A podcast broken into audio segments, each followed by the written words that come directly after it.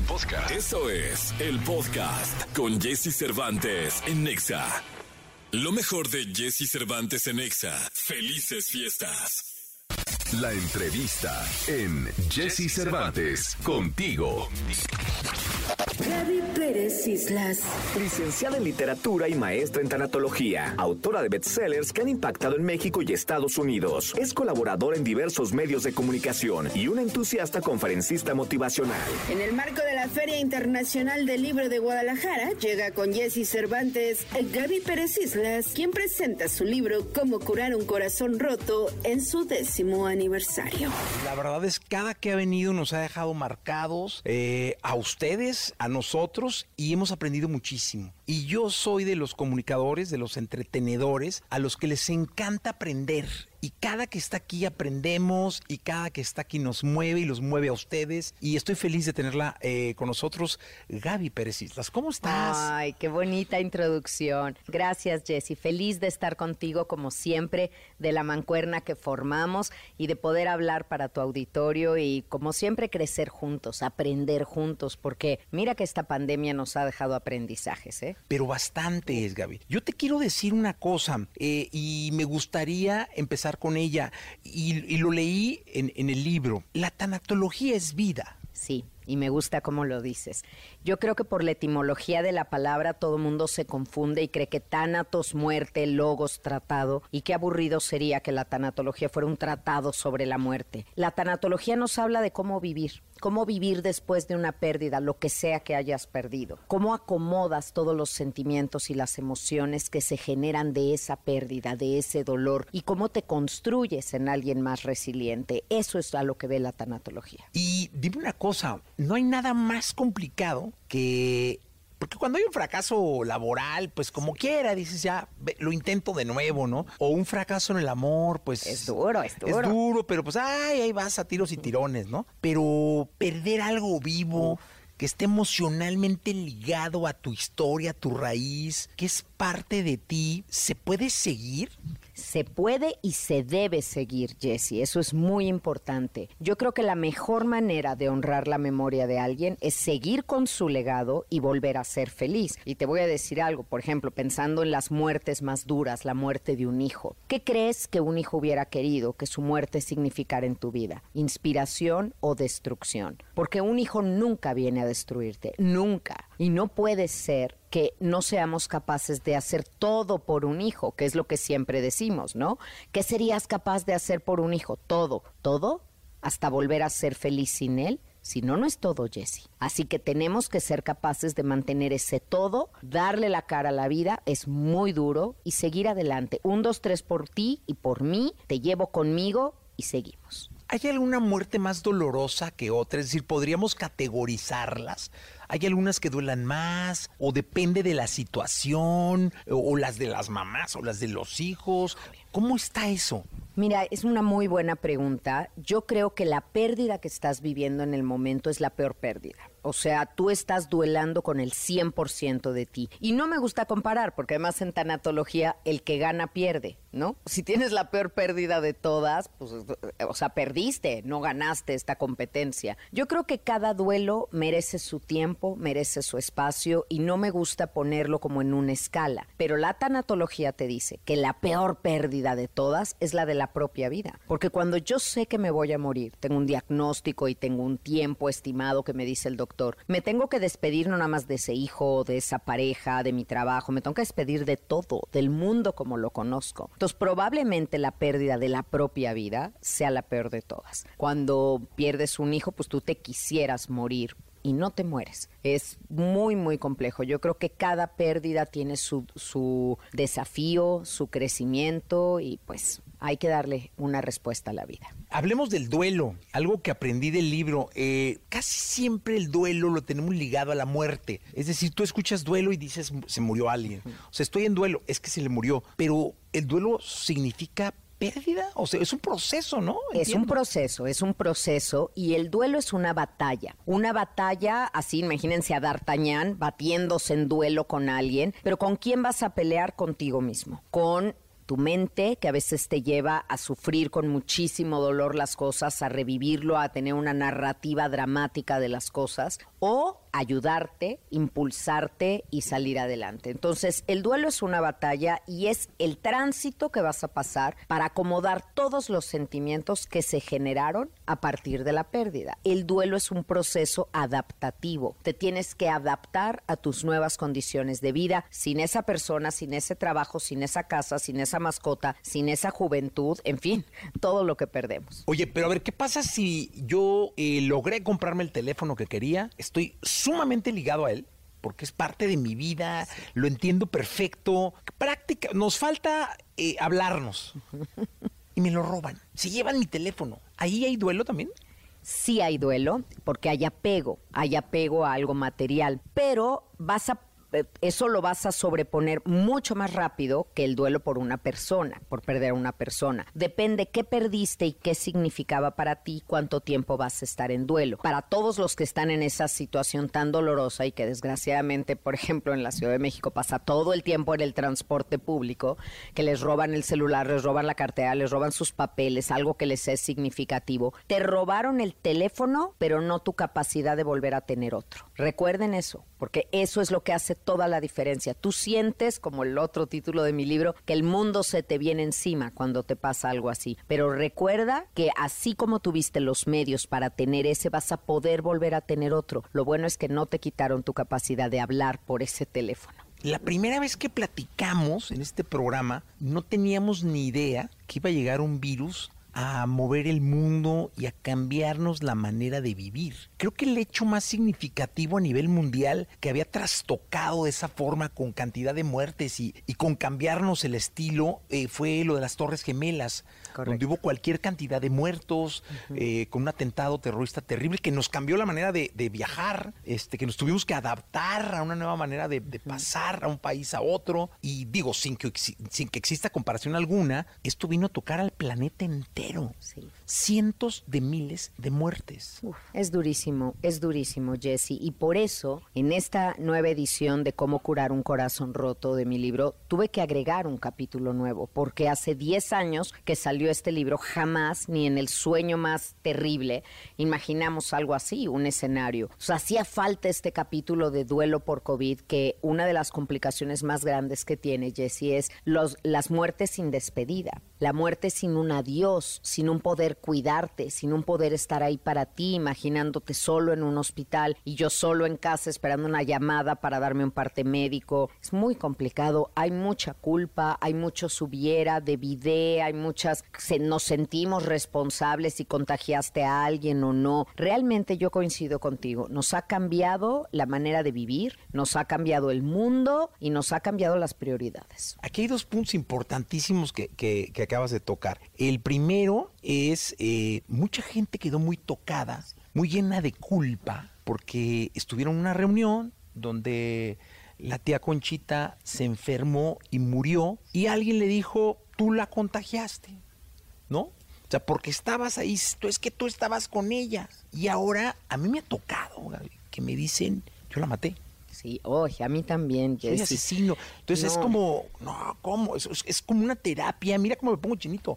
Y es muy duro. Sí, e, ese yo lo maté. ¿Cómo vives? ¿Cómo sigues adelante pensando yo lo maté, yo lo contagié?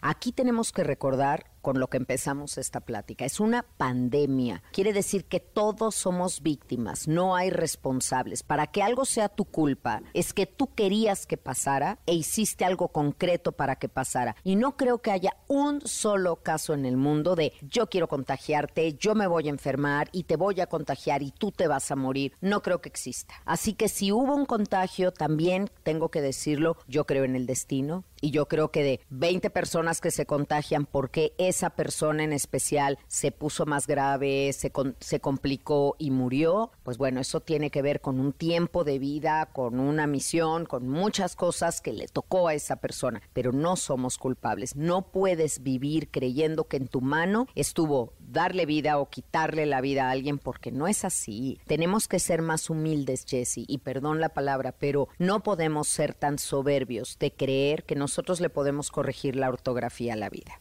Ah, qué bonita frase, caray. Qué buen es para eso. qué bárbaro.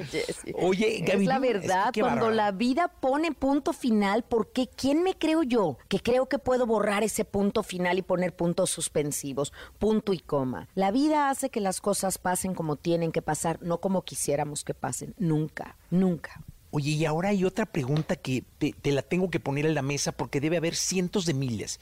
¿Qué pasa con los muertos en vida? Es decir, ¿qué pasa con los que se estaban al borde, se salvaron, pero ya no es lo mismo, ya no es igual, siguen y siguen mal y están muertos en vida? Y sabes qué es lo peor en ese caso? La presión social de debes de estar bien, pero si sobreviviste, tendrías que estar agradecido, tendrías que estar bien. Óyeme, espérame, encima de lo que me pasó y todavía me pones un tendría, un tienes que, necesito tiempo, tiempo para elaborar que tuve una enfermedad mortal que no me morí, pero que me dejó unas secuelas muy duras, que tengo que vivir con eso, que la vida como yo la conocía me cambió, que soy una nueva persona, que extraño cosas de la persona que yo era antes y también estoy haciendo un balance de lo que no me gustaba que era antes. Necesitas un tiempo de reacomodo en la vida y no presión social, sino espacio para que vuelva a emerger de ti tu espíritu. Porque lo que le pasa al cuerpo no le pasa al alma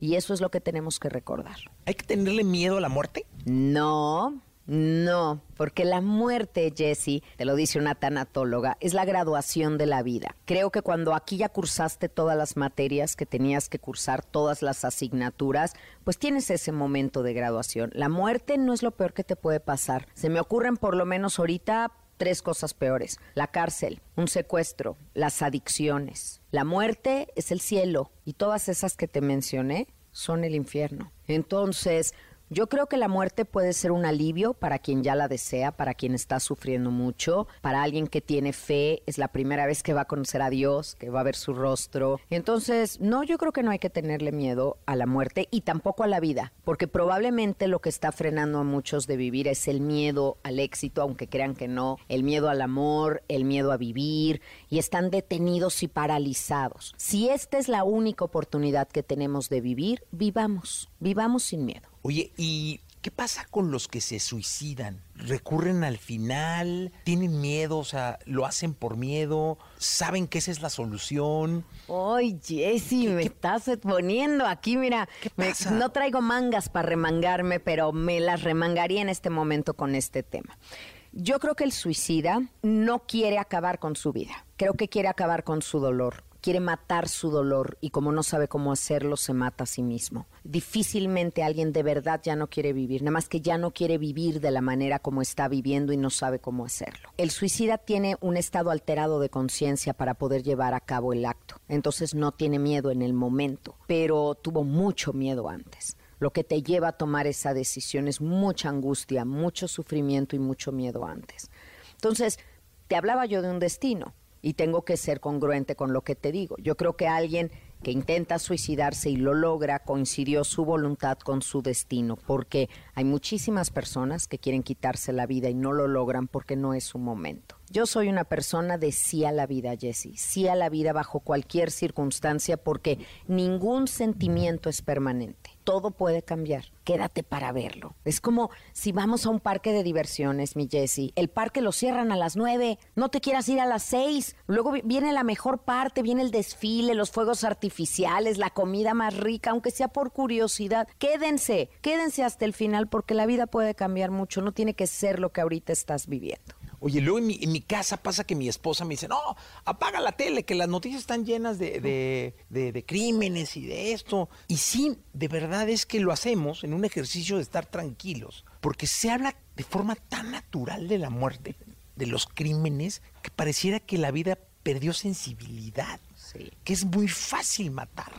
Es que a ver, aquí hay dos cosas. Yo creo que en los noticieros no hablan de manera natural sino normalizada. Y eso es diferente. La muerte es algo natural. Lo que no es natural es la manera en que estamos muriendo. Y eso, normalizarlo, hubieron treinta y tantos muertos en una balacera. Ahora pasó esto hubo un atentado en un colegio y murieron tantos. Uy, eso no debería pasar. La muerte es natural, pero los medios los, por los que estamos llegando a esa muerte no lo son y no podemos verlo normal. Ahora entiendo a tu esposa perfectamente, no podemos estar pegados a las noticias porque nos vamos a caer todos en una depresión colectiva terrible. No es tampoco vivir en la ignorancia, pero una cosa es estar informado y otra cosa es estar saturado o sobreinformado que te lleve a una angustia existencial. Hay que buscar el equilibrio. El libro es completísimo, qué bárbaro.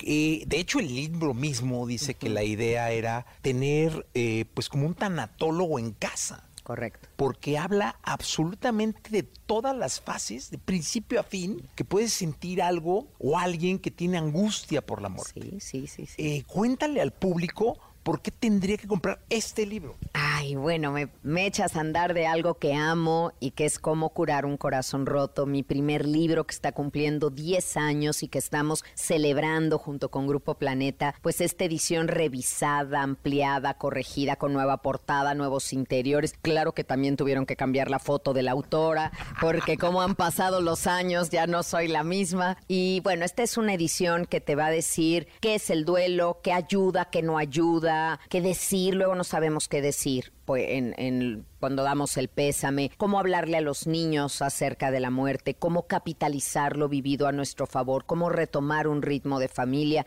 este capítulo especial que les decía de muerte por COVID. Y en el capítulo 3 que viene todo un inventario de pérdidas para que identifiques tus duelos. A veces no sabemos que una mudanza, una traición, la muerte de una mascota, una adicción, un trastorno alimenticio, también puede ser un duelo. Entonces hay que identificar nuestros duelos, empezar a trabajarlos y decirles sí a la vida. Eso es lo que es cómo curar un corazón roto. En efecto, un tanatólogo de buró, un compañero. Yo les digo siempre a mis pacientes, tú remas, yo te alumbro el camino. Así que así quiero pensar en este libro como una lucecita que te va diciendo por dónde para el trabajo que tú tienes que hacer. Gaby, gracias. Gracias a ustedes. Continuamos. La entrevista con Jesse Cervantes en Nexa. Remix.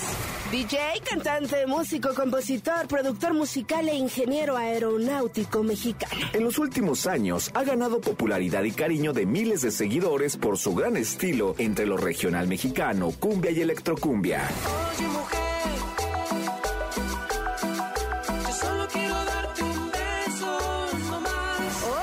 Con Jesse Cervantes. Cenexa llega a la cabina Edmundo Gómez Moreno, mejor conocido como Raimix, para hablarnos de los planes en su carrera. Me duele, pero la vida sigue. Oye, ¿cómo me regañaron y me hicieron practicar? Por lo general aquí los artistas llegan y practican y ensayan, y a mí me hicieron ensayar. No le vayas a decir remix. Todo mundo le dice remix. Dile remix. Entonces, bienvenido Raimix a este programa. Sí, que diga, no, la va a llevar regal, va a decir. No, no te preocupes, las dos formas están bien, ¿eh? Es que mucha gente dice remix porque como que es el... En Estados Unidos me dicen remix y algunos en México me dicen remix, pero como sea, está bien, no te preocupes. No, pero yo sí le estuve ensayando, dije, no, me la malo, voy yo a equivocarme. No, remix. Oye, ¿cómo estás? Cuéntame. Bien, pues qué gusto de verte, ya tenía muchas ganas de venir a tu programa y me siento contento que por fin ya estoy aquí. Oye, cuéntale, cuéntale tu historia, hay muchísimos detalles muy interesantes, eh, porque estuve platicando con una fan tuya.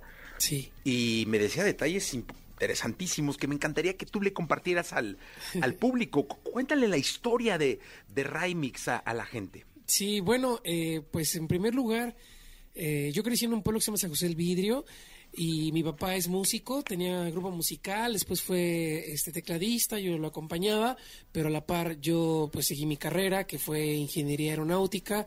Eh, tuve la gran fortuna de ser seleccionado para hacer una pasantía en la NASA y después ejercí como ingeniero aeroespacial y pues ah, yo siempre hacía mis canciones de, de manera eh, lírica, digamos, eh, siempre tuve la pasión por la música, de hecho una canción que yo escribí la tocó Armin Van Buren, el DJ holandés, y, y, así fui haciendo mis canciones y un día se me ocurrió bajar el tempo de, del trance y del house a la cumbia, que es de 128 bits por minuto a 90, y así se me ocurrió hacer esta canción que fue Oye Mujer, que pues me ha dado todo lo que tengo. Oye, deberías de, en vez de, eh, así como Los Ángeles Azules, en vez de Iztapalapa para el mundo, tú deberías decir de la NASA para el mundo. Sí, así eh, es. ¿Y la pasantía eh, la hiciste dónde? O sea, ¿o de dónde, dónde elaboraste o qué? Sí, NASA tiene diferentes centros. Yo estuve en Ames, que se encuentra en California, cerca de San Francisco. Ah, ok. Oye, qué, qué interesante. Sí. ¿Y cuál es el punto de quiebre de decir, dejo esto que me apasiona, Sí. lo estudiaste, recibiste una oportunidad importantísima y me dedico a la música? Pues mira, la verdad fue el recibimiento que tuve con mi primer canción, que fue muy grande, algo que yo pues no me hubiera imaginado, se hizo viral. A la fecha tengo más de... No, estoy llegando a los 800 millones de reproducciones. Soy una de las 10 canciones más tocadas hecha por un mexicano en el mundo de YouTube, entonces pues imagínate. Esta de Oye Mujer, ¿no? Sí, sí. Y, y mira, las demás, aunque no han llegado a 800 millones, pero por ejemplo tengo ¿Dónde estarás? que tiene 150 millones, tengo Per- Perdóname con 100, Primer Beso 120 millones, con Paulina Rubio hice una canción tenemos 60 millones. O sea, sí ha habido una continuidad afortunadamente. Oye, ¿y dónde haces tus canciones? O, o, eh, esta, esta primera canción, ¿dónde la hiciste y ahora dónde las haces? Mira, esta primera canción la hice en el closet de mi casa porque ahí, como el, espacio era pequeño, puse unos colchones y con eso me ayudé con el sonido, porque me regalaron unas bocinas. Bueno, me las vendieron regaladas, casi un amigo. Y entonces actualmente pues ya tengo un estudio más grande, eh, eh, pero la fórmula pues es la misma, ¿no? Hacer las cosas por gusto. Oye, pero empiezas por, entiendo, por el beat. Sí, Este- fíjate que yo soy muy musical. Primero empiezo con la música, los sonidos y ya depende como las sensaciones que me produce la música es que voy acomodando la letra. Pueden ser historias mías, historias de mis amigos. Me he inspirado en películas, hasta en paisajes, o sea, todo puede ocurrir. ¿Eres DJ? Soy DJ productor, no DJ mezclador. El. DJ mezclador es el que está en el antro Sí. y que... Y que ¿O en los festivales? o en los festivales y que mezcla las canciones en vivo. Yo soy productor, es decir, eh, juego con los sonidos, pero produciéndolos, ¿no? Ok. ¿Y no te gustaría algún día pues, a- a- a mezclar en público, o sea, ser DJ mezclador? Mira, ya lo intenté, pero no, no descubrí que fuera lo mío. Lo mío es cantar y bailar y tocar el- los instrumentos, todo eso. Sí, porque es bien complicado, ¿no? Incluso Sí. dentro de los... Tengo grandes amigos DJs. Este, Tiene su magia también. No, hombre, una cosa es ser DJ de antro, otra cosa es de festivales. Es una vida muy distinta, Sí. incluso la del artista, ¿no? Así es. Pero a mí fíjate que me divierte un poco más agarrar el micrófono y hablar con la gente y cantar. Eh, ahora, vamos a escucharte. Eh, esta versión, va- vamos a escuchar Oye Mujer, Sí, claro. pero en, en lira. Así es, en Este, guitarrita. a ver qué tal, ¿no? La verdad es que sí me, me da mucha curiosidad escucharla así. Sí, a ver, yo, yo también tengo la curiosidad. a ver, pues, mí- aquí me acompaña mi guitarrista. Venga. Bienvenido.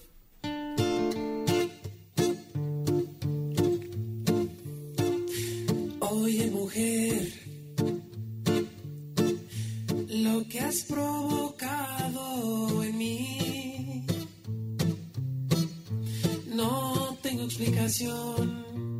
me hunde la emoción que sucede.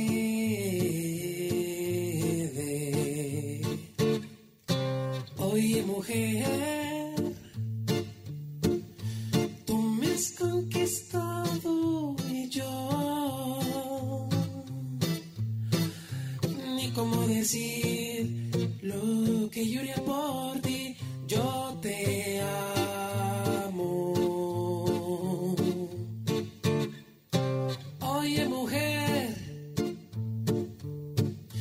solo quiero darte un beso no más. Decirte lo que siento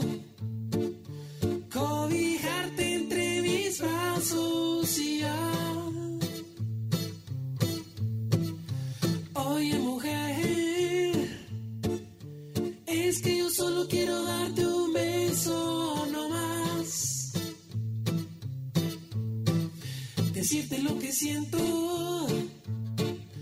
cobijarte entre mis brazos y ya, y ya.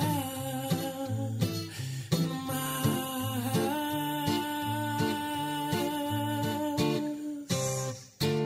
Ajá, con nosotros.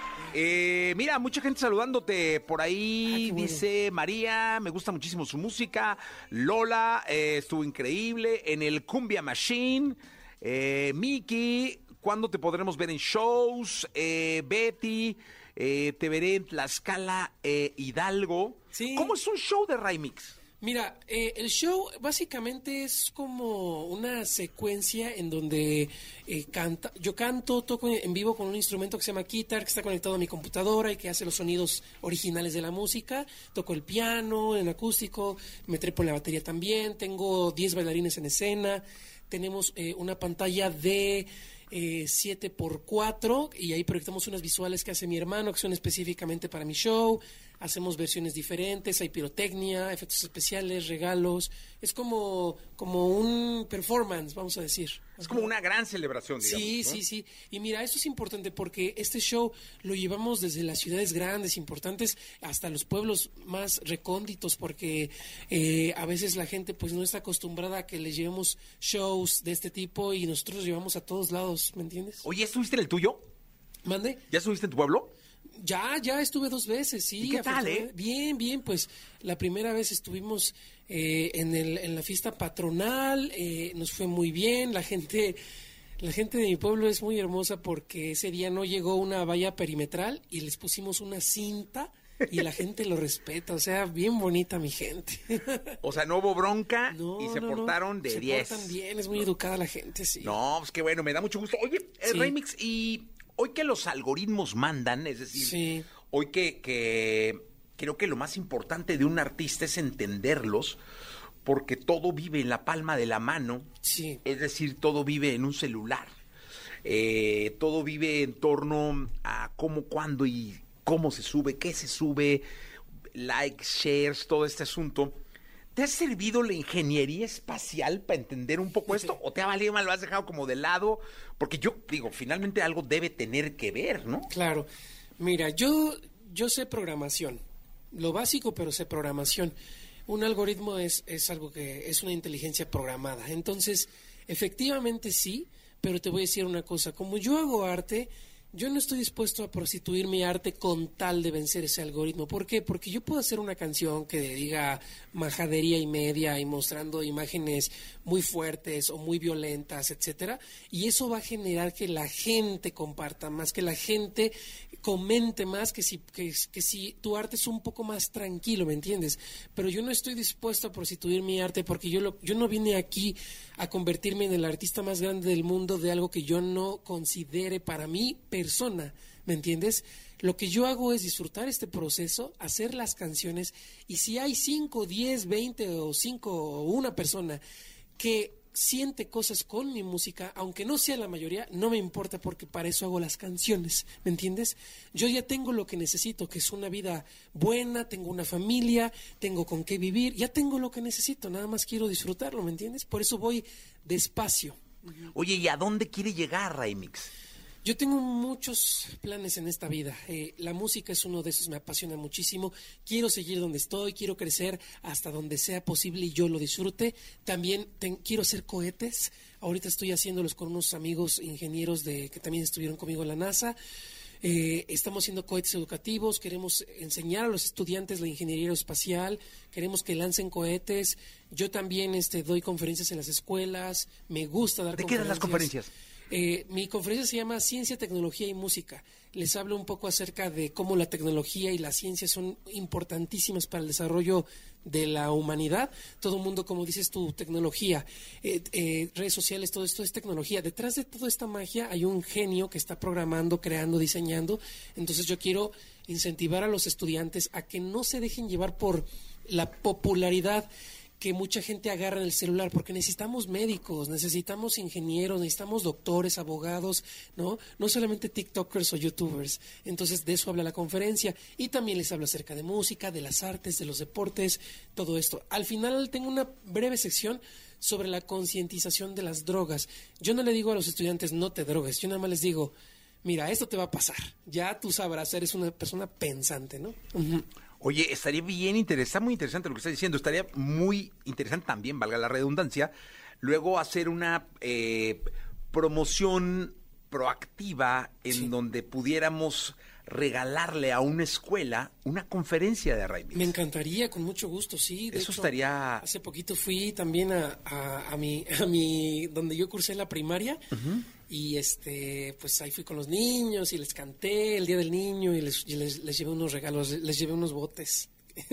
para No, increíble.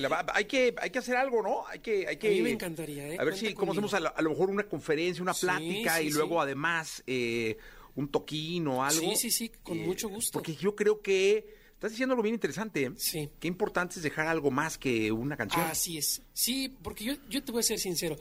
Te digo, yo, gracias a Dios, la vida me ha premiado. Tengo muchas bendiciones. Ya tengo lo que yo necesito para vivir y para ser feliz. Pero también me gusta mucho aportar un poco. Y eso, ¿sabes dónde lo, lo, aprendí?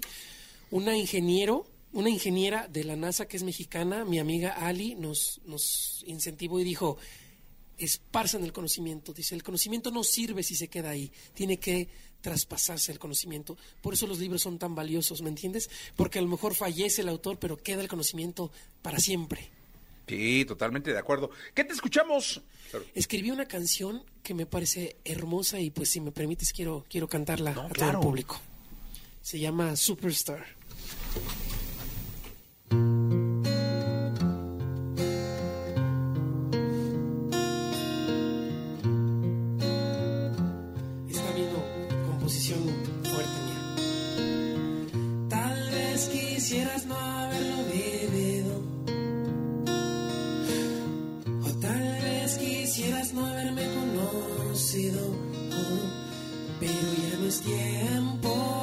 Ambos tenemos un lío.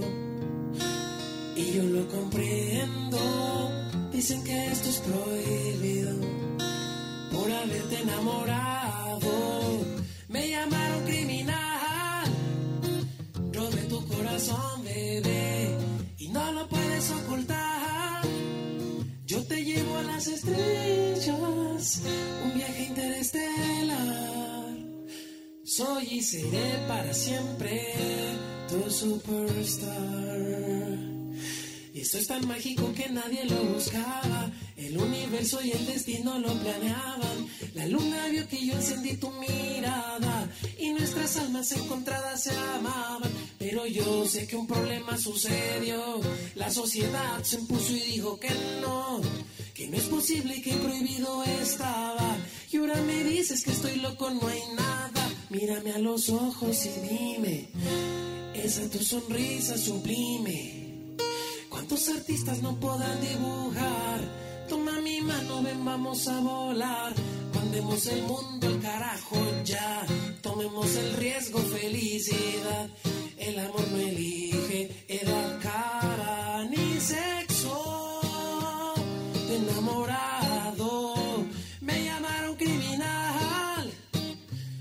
tu corazón, bebé, y no lo puedes ocultar. Que yo te llevo a las estrellas, un viaje interestelar. Y tú serás para siempre mi superstar.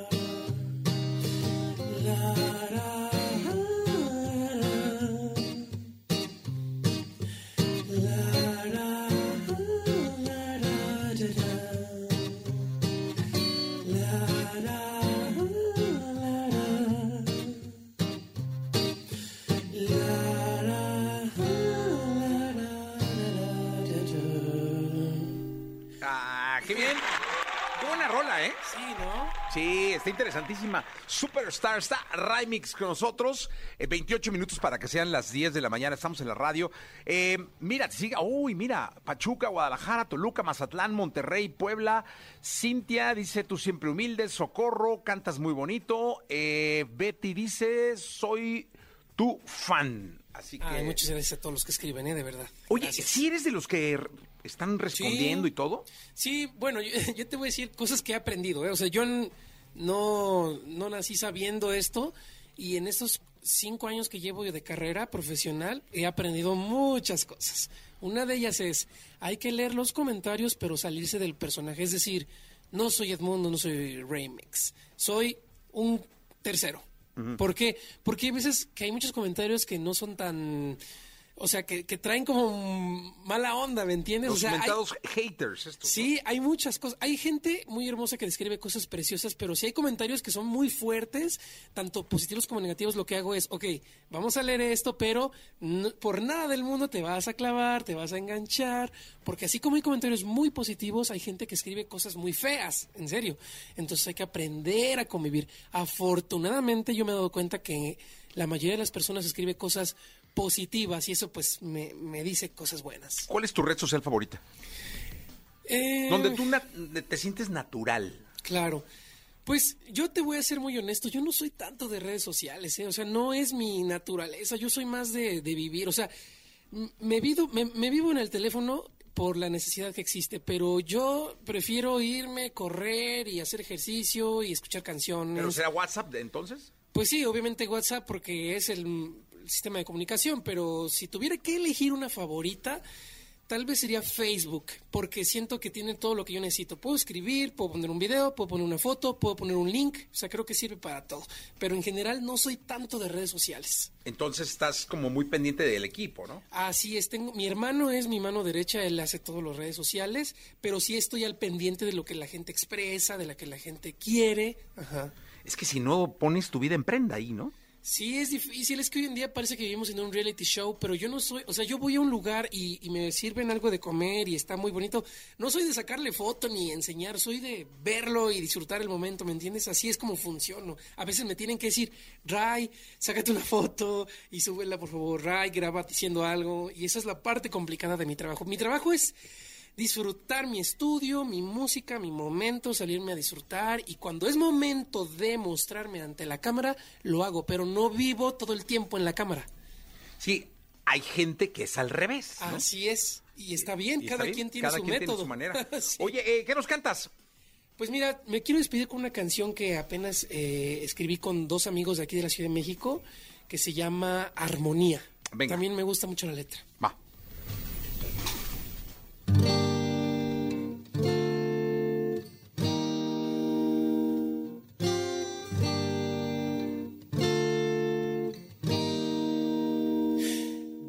Aprendí que el amor sana, sin pensar demasiado en mañana, y valorar la paz del alma, que una sonrisa pintada en mi cara.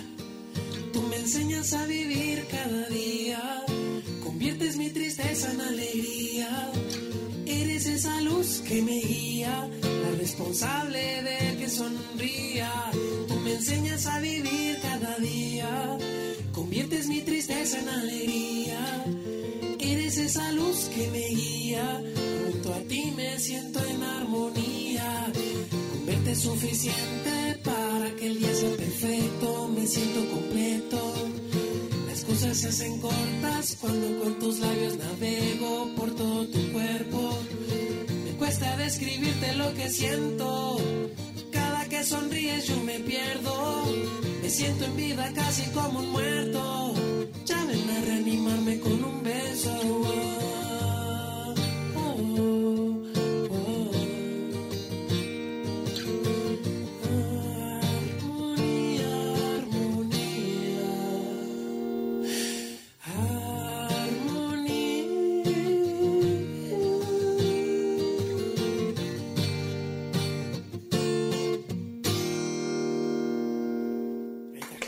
Raimix, con nosotros. Raimix, muchas gracias, ¿eh? Sí, amigo, es un placer. De verdad es un placer tenerte acá. Felicidades. Gracias. Eh, sigue así, auténtico eh, y viviendo la vida como la has vivido. Sí. Maravilloso. Gracias, Jesse. Un placer. No, hombre, igualmente, gracias. Me duele,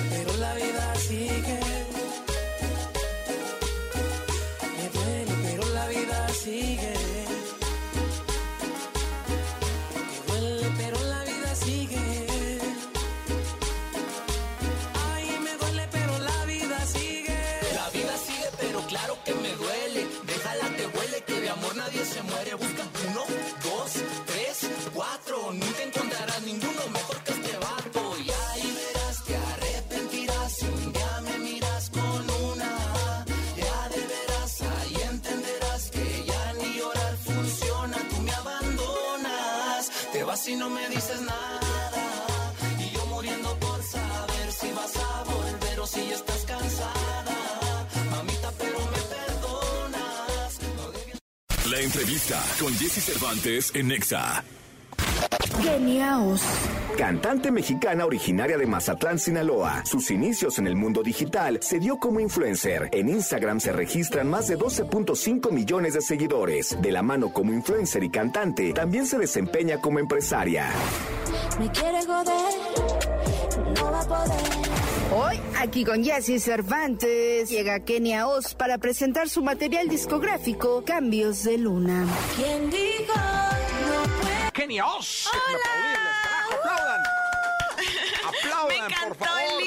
Qué bonito. Muchas ¿Cómo gracias. estás, Kenia? Muy bien, ¿y tú? Bien, contento de tenerte acá. Gracias, yo igual estoy súper feliz de estar acá por primera vez contigo. No, y es un placer porque fíjate que ayer estuve pues haciendo la chamba, buscando, viendo tus videos, eh, checando tus redes. Qué bárbara, eres toda una eh, estrella, Gracias. eh, pero de este nuevo, de- nuevo género de artistas eh, multifacéticos salidos de la atmósfera digital. Sí. que después los medios convencionales ya decimos, no, que venga Kenia, que venga Kenia, que venga Kenia. Y ya estás acá, qué bueno. Gracias, gracias. Sí, como dices tú, eh, vengo de, de social media, en- inicié ahí y ahora desempeñando mi carrera como empresaria y como cantante y la verdad es que todo ha estado funcionando de maravilla, estoy muy feliz. ¿Cómo empezaste? Cuéntale al público. Mira, yo empecé, yo sabía que, o sea, a mí me gustaban las cámaras, los micrófonos, el teatro, era lo que a mí me encantaba desde muy pequeña. Y el primer acercamiento que tuve con este mundo y en las posibilidades de mi familia fue eh, YouTube. Yo empecé a ver eh, videos en YouTube y me gustaban muchísimos youtubers eh, que, que fueron inspiración para lo que soy hoy en día. ¿Quiénes? Yuya, por ejemplo. Ok. Yuya yo la veía muchísimo, Pau Tips también eh, la vi muchísimo, a mí muchísimas bloggers más, em, pero bueno, yo empecé a verlas a ella y yo vi la posibilidad de desempeñar lo que a mí me gustaba dentro de esa plataforma. Oye, ¿cuál fue el primer, primer, primer, primer video que subiste? Mira, el primer video no, no, se sub- no se subió, pero yo inicié en Vine. Pero yo no los subía, los tenía todos guardados. O sea, en privado y así porque me daba muchísima vergüenza. Pero en YouTube sí inicié así de que dije, ya, es mi momento. Entré en la, en la preparatoria y dije, ya, lo voy a hacer. Y mm, eh, mi primer video así se llama, mi primer video, tal cual. Y da- decía así como mi nombre, qué me gustaba hacer, qué, iba, qué contenido iba a mostrar. Y estaba súper nerviosa, o sea, me veo así toda chiquita, toda. "Am, bueno, yo les voy a mostrar maquillaje y tutoriales y yo ni me sabía maquillar. Pero bueno, Oye, ¿cuántos views tuvo? el primer video en un día tuvo 10 mil. 10 Wow. mil. Y recuerdo que, que amigos que se dedicaban también a- al mundo del internet y que tenían canales muy pequeños, al igual que yo, me dijeron como, wow, o sea, eso nunca lo habíamos... Mi video tuvo, creo que 10 vistas y las 10 eran de mi mamá, me decían. Entonces sí, como que desde que inicié se tuvo algo de impacto el video. Eh, por ejemplo, en ese momento lo tuvo entre mi, en mi grupo de amigos, la preparatoria y así, pero, pero sí. ¿Y tu último video? Mi último video hasta ahorita creo que es el Rewind de el 2021. ¿Y cuántos, cuántos tiene? ¿Cuántos views tiene? Mm, Creo que tiene como un millón pasadito, algo así. Eh, un millón Sí. pasó. Fíjate la diferencia Sí. del primero al último. Además, yo creo que la constancia, porque luego mucha gente puede llegar a creer que los creadores de contenido digital Sí. eh, solo están pasándosela bien y chambeando y suben un video y ya ganan la... Trabajan muchísimo. Bueno, al menos de mi, eh, de mi parte yo sí, trabajo mucho. Tengo muchas marcas y con las cuales tengo compromisos, contratos, em, viajes. eh, tengo un contrato con, también con mi disquera, el cual también trabajo demasiado. eh, tengo mi línea de maquillaje, entonces como que siempre estoy eh, buscando qué hacer y trabajando y, y sí. Pero hay de todo, o sea, hay personas que se la llevan más chilling y nada más pues hacen campañas, pero también está cool, ¿sabes? Oye, dime una cosa. eh, este asunto de la música, Ajá. este, ¿de dónde, cómo, cuándo dijiste quiero ser estrella de la música? Quiero llenar el Metropolitan tres veces. Pues, eh, y luego me no imagino que sé, vendrá el Auditorio te- Nacional y el Palacio de los Deportes. Pero cuéntale al público. Eh, yo sabía desde muy chiquita que me gustaba crear, desde pintar, escribir cuentos, poesías, cartas, diarios, eh, todo lo que tuviera que ver eh, con el mundo artístico y la creatividad siempre me gustaba desde muy chiquita y también la parte del teatro, el maquillaje, el, el bailar, el, todo eso yo era ahí, o sea, lo mío, desde muy, desde muy pequeñita.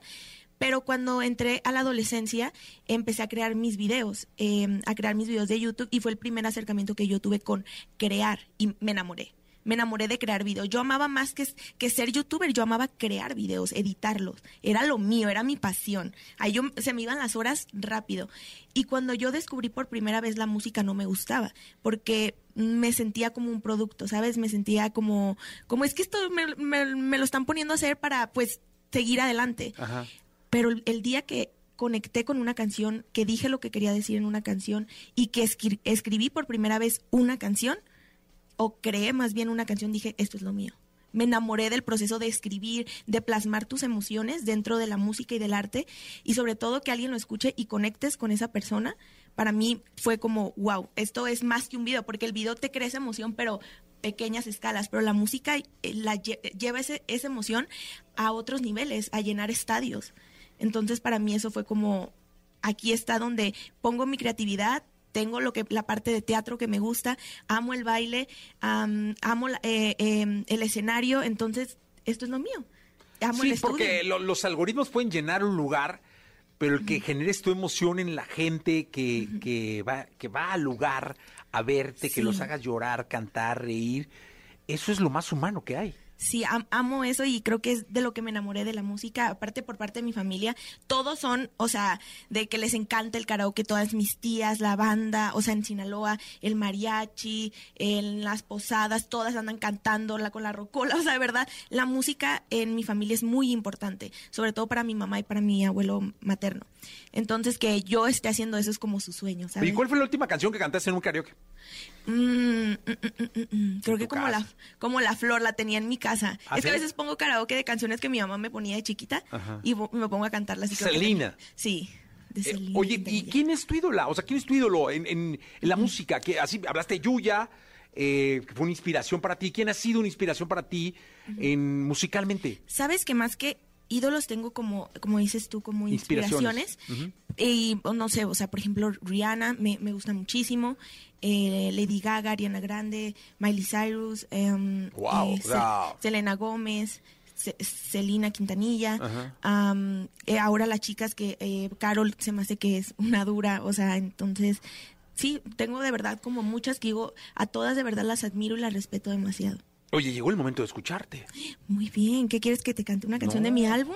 Sí, claro. Muy bien. Maravilloso. Después te pediremos como la flor. Como la flor después. Tengo un cover, ahí lo puedes escuchar en ¿Ah? Spotify. Sí. Ah, Bueno, pero también aquí un pedacillo, algo. Pero bueno, primero empecemos con la que tú quieras. Ok, te voy a ¿Soledad puede ser? ¿Soledad? Venga. Ok.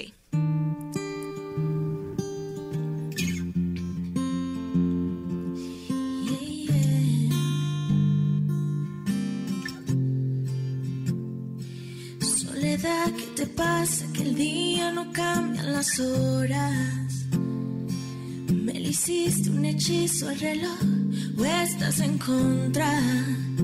Yo te sigo imaginando aquí, aunque me cueste aceptarlo. Te quiero tener cerquita de mí para más nunca soltarnos. Debes saber que ni un día yo te pude olvidar.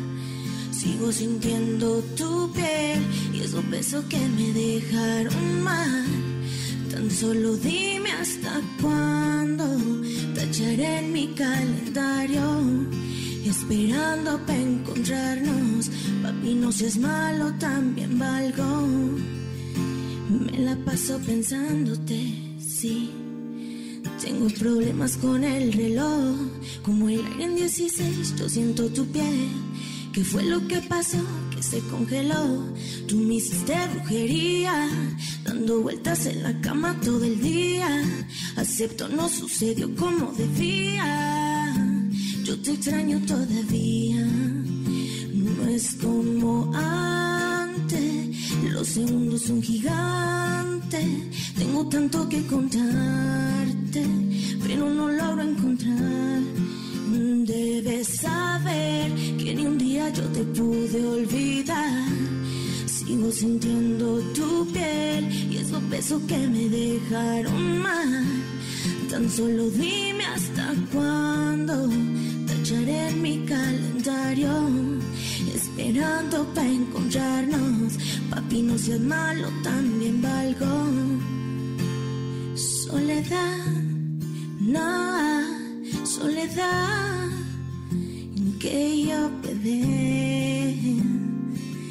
Na, na. Me, me pusiste nerviosa. ¿eh? Oye, qué bien. No, te voy a decir algo bien importante. Qué bien te escuchas así en acústico, ¿eh? Gracias. Porque estoy escuchando muy tu música. nerviosa. eh, estoy escuchando tu música y tiene mucho que ver tu música con beats, Sí. este, con la música urbana, con el trap, con todo esto, ¿no? Sí, claro. Pero en acústico soy increíble. Sí, algo que me gusta muchísimo de mi música es que siempre la puedo convertir a una manera acústica muy bonita y me gusta mucho también No. escucharla. Y perdón, no canté como esperaba, pero esto estoy muy nerviosa. Es la primera Sí, vez que ver, canto en vivo. Yo siempre le digo a los artistas, Sí. solo ellos saben que tuvieron alguna cosa, que no- el público lo disfrutó increíble. Yo estaba Ay, de verdad y gratamente sorprendido. Gracias. Porque, insisto, escuché la música, he escuchado la música, pero en acústico se oyó muy bien. Deberías hacer versiones después. Sí, de verdad, me gusta Sí, mucho la claro. música acústica. Oye, mira las redes, ¿eh? Mira, Washington, Monterrey, Mazatlán, Querétaro, Honduras, Puebla, Toluca, Chiapas, Sinaloa, San Luis, Villahermosa, Ciudad de México. ¿Qué hubo? ¿Cómo te quieren, eh? Ay, qué hermosos. Muchas gracias a todos los que mandan siempre todo el amor. De verdad, mis fans son muy lindos conmigo y yo soy muy agradecida por todo el amor y todo el apoyo que ellos me dan porque creo que es uno de los fandom más apasionados y más leales que he visto y estoy muy feliz y muy agradecida. Te cuento lo que me pasó. Hoy llegué muy temprano, este programa empieza a las 6 de la mañana, llegué antes de las 6 y la persona que recibe el coche, Juanito, Sí. que es extraordinario, me dijo, oye, es que eh, vienen mis nietas a ver a Kenia. ¿Crees tú que haya chance? Dije, sí, que pasen, la, la, la, ¿no? La Sí. verdad es que luego ya ni me fijé si venían o no. Pero sí, sí, sí pasaron, ¿verdad? Perfecto. Eh, y me llamó mucho la atención algo, Kenia. Ahora tienes la responsabilidad de ser un ejemplo para muchas niñas chiquitas que quieren ser como tú, que aspiran algún día a ser empresarias, tener su marca, tener sus, eh, su make-up, su maquillaje, tener su ropa, llenar dos veces el Metropolitan, tener una gira de conciertos espectacular, eh, firmas masivas, porque imagino que las firmas que vienes de las que vamos a hablar, irá mucha gente. ¿Qué se siente despertarte y decir, wow, hay miles, millones de niñas que ahora me ven? Pues, o sea, obvio me siento con una gran responsabilidad sobre mi público y creo que trato de ser la mejor versión de mí misma y trabajar muchísimo en mí, pero sobre todo ser muy real y muy transparente en decirles que no soy perfecta y que al final del día cometo errores eh, como todas las personas y me toca aprender de ellos y a veces son errores pequeños, a veces son errores grandes, pero que creo que lo más bonito de equivocarnos es aprender y tomar una lección sobre eso y trabajar. Y me gusta mucho que em, decirle a mi público y a las niñas que trabajen mucho en su autoestima, en el amor propio, en, en encontrarse, porque es lo que las va a llevar a ser feliz en un futuro. Mira, por ejemplo, a mí me, me, me da mucho gusto y me habla muy bien de ti que me digas que estás muy nerviosa, porque eso habla del compromiso que tienes tú contigo, ¿sabes? Sí. Este, es decir, habla de que es un compromiso de trabajo, decir, caray, lo quiero hacer muy bien y quiero siempre superarme. Y eso está increíble. Porque Gracias. sé que ahorita que cantes la que viene, vas a estar más relajada. Ay, sí, no, la primera estaba yo. ¿Qué te escuchamos? Mm, a ver, ¿cuál quién? ¿Se fue la luz? Ok. Sí, venga.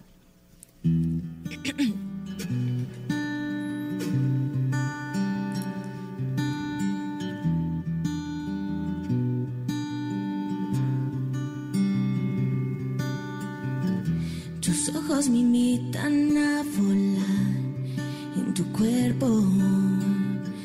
No tengo intenciones de dejarte escapar. Ya quiero estar cerca del mar. El sol me llevará a donde estás. Soy víctima del deseo de tus besos. Se fue la luz. Me perdí. Contigo la oscuridad se enciende. Ah,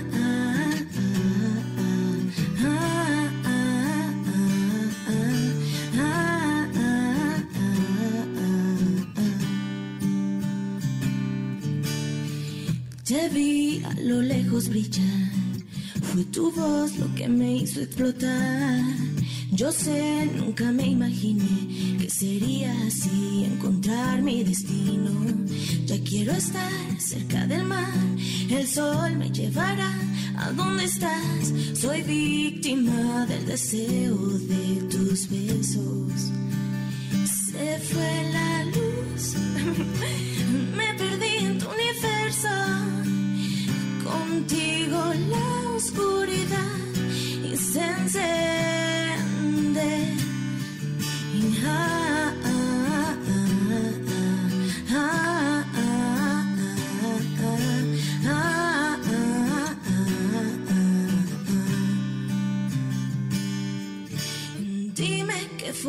lo que me pasó. Nadando voy siguiendo tu mirada. Dime que no, que no fue un error encontrarte. Se fue la luz, me perdí en tu universo. Contigo la oscuridad se enciende. Ah,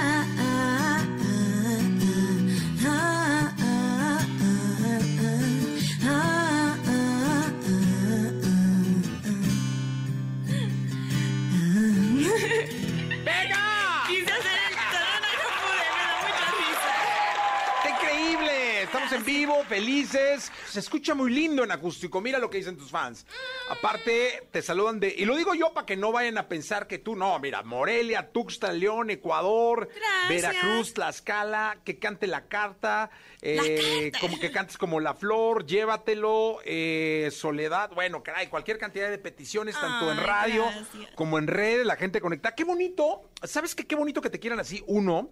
Eh, qué bonito que, que seas mexicana Gracias. y que estés destacando eh, poco a poco, labrando, porque esta sí estamos conscientes que es carrera de resistencia, no de velocidad. No, es como paso a pasito, lento y estar ahí, como dicen, picando piedra, estar trabajando todos los días por esa meta. Y creo que cuando ya llegas a la meta se abren nuevos niveles. O sea, cuando dices, ya estoy donde dije que quería estar, creo que se vuelven a abrir otros niveles y dices, no, a ver, quiero más y ahora quiero hacer esto, ahora quiero ah, lograr esto. Y me ha pasado muchísimo porque creo que cuando yo dije, cuando yo haga los MTV Miau eh, y lo- eh, los conduzca, o sea, yo ya ahí me voy a sentir completa, ya, o sea, sería mi máximo. Y cuando llegué ahí dije, no, ¿qué sigue?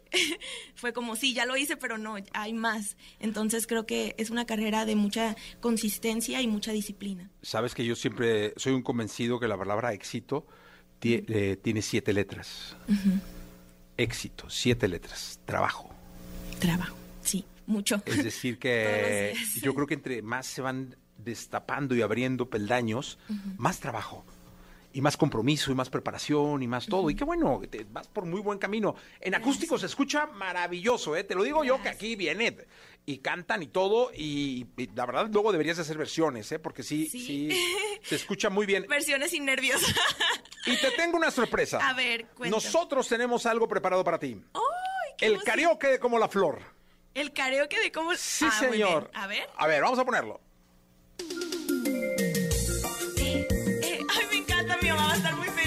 Venga, hey, súbale. A ver cómo se quita esto. Sí, sí, ahí se quita. Venga. Sí, ¿Cómo empieza? Yo sé, ¿verdad? Sí.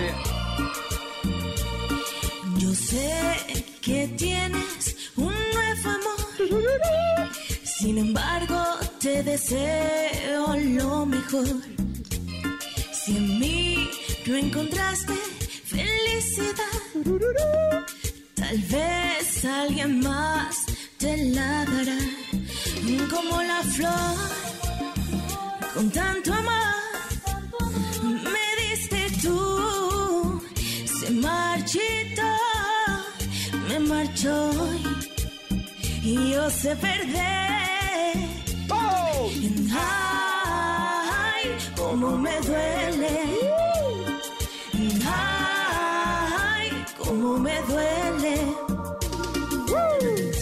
Eso, muy bien. Oye, ahí está. Bueno, los karaoke, sí, yo, a ver, recuerdo de mi mamá activado, haciendo el aseo, vamos. ¿Cómo se arma o qué tanto tienes? Tú, Ay, yo- tú que participas en ¿Cuánto todo. tiempo tenemos? Este, No, todo, ¿por, por dónde todo. empiezas? O sea, aquí está Pedro, uno de, de mis Hola, productores, y eh, él me ayuda muchísimo. Y todo el equipo, o sea, de verdad, estamos todo el equipo a full trabajando, pero yo sí estoy como que me meto mucho. O sea, estoy pendiente desde las luces, desde las bailarinas, el marcar eh, la voz, el ingeniero de, de adentro, el de afuera. Todo estoy como que muy metida porque sí soy muy perfeccionista con mi trabajo. Me gusta como que siempre esté muy bien. Nunca dejes de ser así. Que así es como se hacen las grandes estrellas, siendo perfeccionista. ¿Qué te escuchamos? Bueno, les voy a cantar un pedacito de Venga. una canción que yo sé que les gusta mucho, que es La Carta. Venga.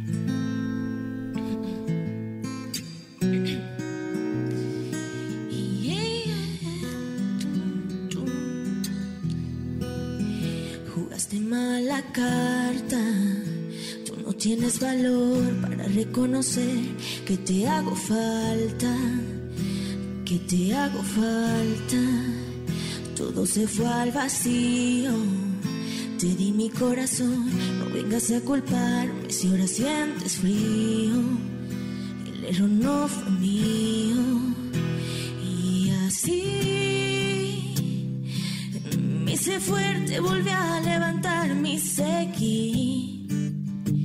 Aprendí y así me hice amiga del tiempo y de pronto entendí que no eras para mí.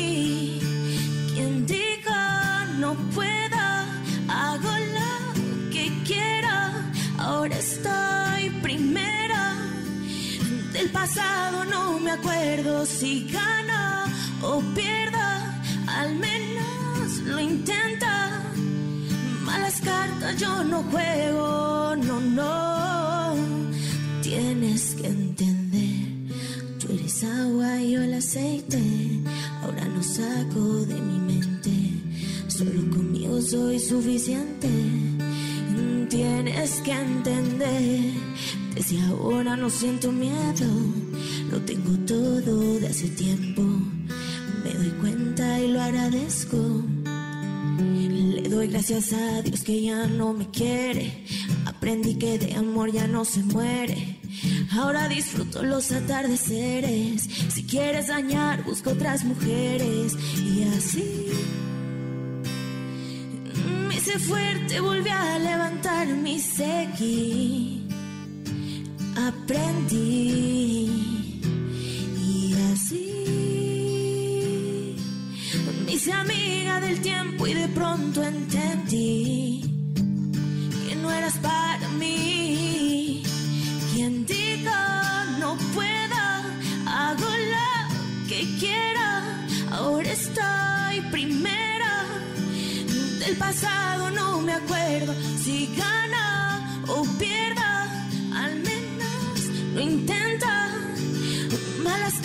yo no juego, no, no. Estoy más dura, dura, dura que antes, dura, dura, dura que antes, dura, dura, más dura que antes. Estoy más dura, dura, dura que antes, dura, dura, dura que antes, dura, dura, más dura que antes. Jugaste mala carta. ¡Ah! ¡Muy bien! No, hombre, mira nada más la cantidad. Chile, Colombia, El Salvador, que venga Puebla a firma de Qué autógrafos. orgullo que seas mexicana, gracias. Yo también estoy muy orgullosa de ser No, mexicana. claro, mira, Edith dice soy fan. Ah, pues muy bien, perfecto. Eh, Ah. Ángel, que qué bien suena en acústico. Gracias, que suena Ángel. muy bien en acústico. Deberían ser un las versiones acústicas, Sí, subirlas mira, a. aquí están las managers, las vamos a poner Manager, a por trabajar. favor, urge. chica. Sí, Kenia, A poner un acústico. Sí, no, es que suena muy, muy bien, de verdad. Kenny, muchas gracias. No, gracias a ti por la invitación. Me la pasé increíble. Te prometo que la próxima voy a venir con una voz. Me voy a levantar a las 6 de la mañana a vocalizar. Es que me levantaste muy temprano. Así es este programa, pero lo hiciste maravillosamente bien. Gracias, gracias. Gracias por estar acá, maestro, muchas gracias. Eh, y estamos en contacto, nosotros seguimos con el programa. Gracias. En tu cuerpo. No tengo intenciones de dejarte escapar. Ya quiero estar cerca del mar. El sol me llevará a donde estás. Soy víctima del deseo de tus besos. Se fue la luz.